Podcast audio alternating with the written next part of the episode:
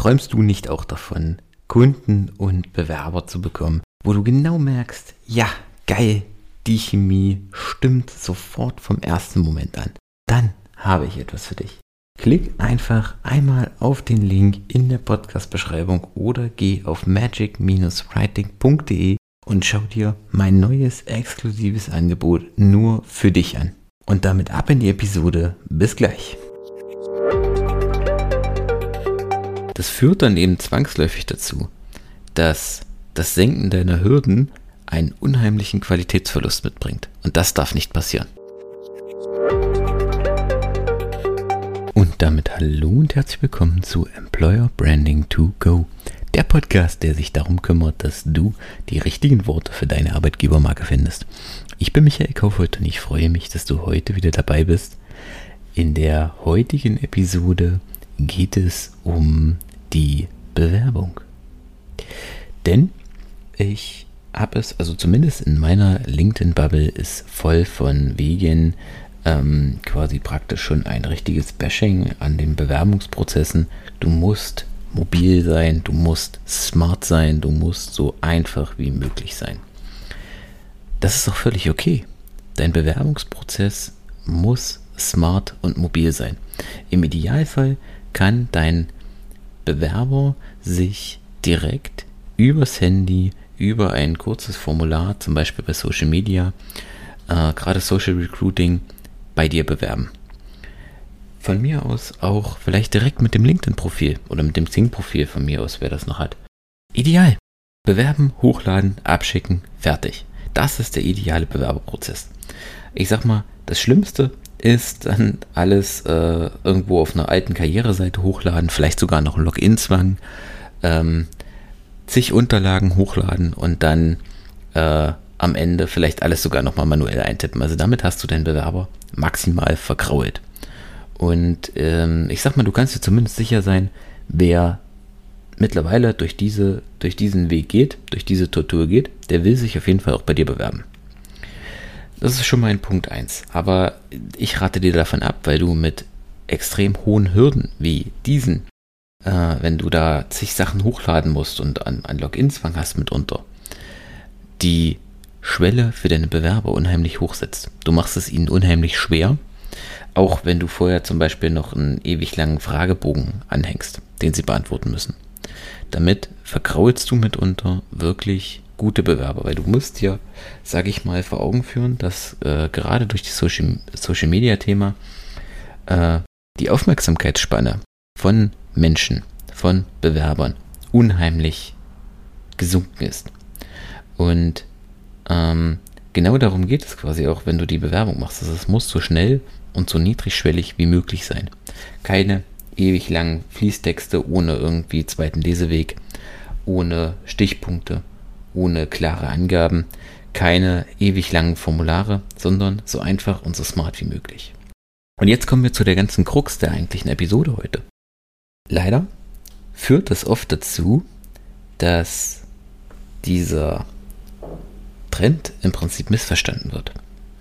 Dass sich Unternehmen sagen, ja, ich muss das vereinfachen, ich muss das einfach gestalten, ich muss das smart gestalten, die Leute sind faul, die wollen nicht mehr lesen.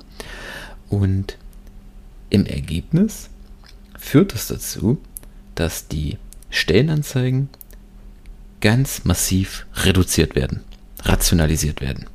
Wo vorher vielleicht ein Fließtext stand, was jetzt auch nicht unbedingt ideal ist, das kommt auf die Stelle an, da streiten sich auch die Geister. Ich bin äh, zum Beispiel Fan vom Text, von Fließtext, wenn der vernünftig gestaltet ist, auch mit zweitem Leseweg.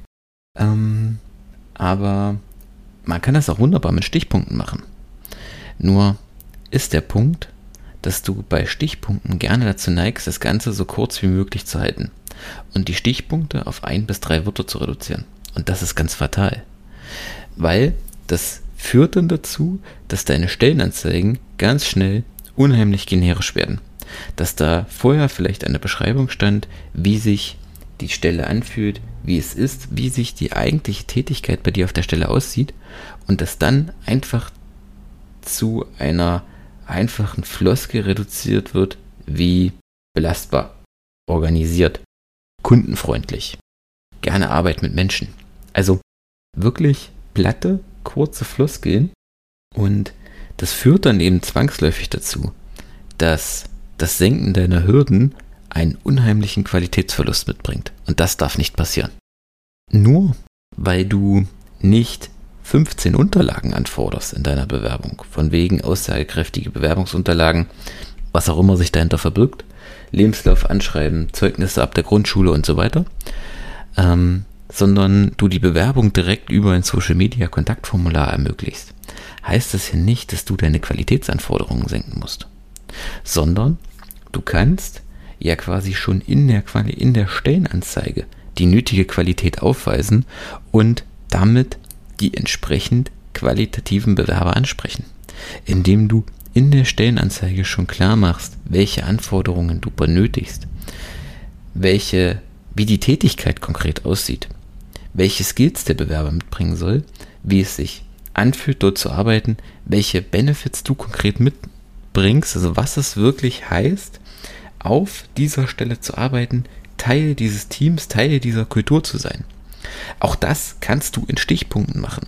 Stichpunkt bedeutet ja nicht, dass das nur drei Wörter sein müssen, sondern ein Stichpunkt kann auch ein bisschen länger sein.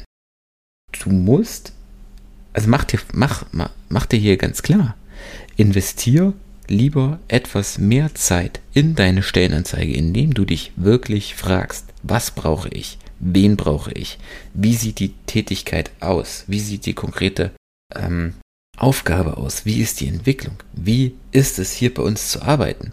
Mach dir im Vorhinein der Stellenanzeige darüber wirklich ernsthafte Gedanken und formulier das aus, anstatt dass du einfach irgendwas hinklatschst, gefühlt jeden ansprichst und dann hinterher mehr Arbeit hast, weil du zwar viele Bewerbungen hast, aber 95% davon nicht passen. Dann hast du am Ende nichts gewonnen. Im Gegenteil, du hast, du hast unheimlich viel mehr Zeit, die du in der Nachbearbeitung brauchst. Ganz abgesehen davon, dass das total frustrierend für euch, also für eure Mitarbeiter und auch für die Bewerber ist, wenn du 95% der Bewerber ablehnen musst, weil sie aufgrund einer falschen Ansprache nicht zu dir passen. Und wenn du nur Bewerber haben möchtest, die wirklich zu dir passen, die wirklich zu deiner Stelle, zu deiner Kultur passen, dann klick auf den Link in den Kommentaren, in den Show Notes. Und wir hören uns schon in ganz kurzer Zeit, in wenigen Tagen. Ich freue mich darauf, von dir zu hören. Gemeinsam finden wir die richtigen Worte für deine Stellenanzeigen, für deine Karriereseite und bringen quasi die Magie in dein Recruiting. In diesem Sinne, ich hoffe, die Folge hat dir gefallen. Wir hören uns in der nächsten Episode. Bis dahin, ciao.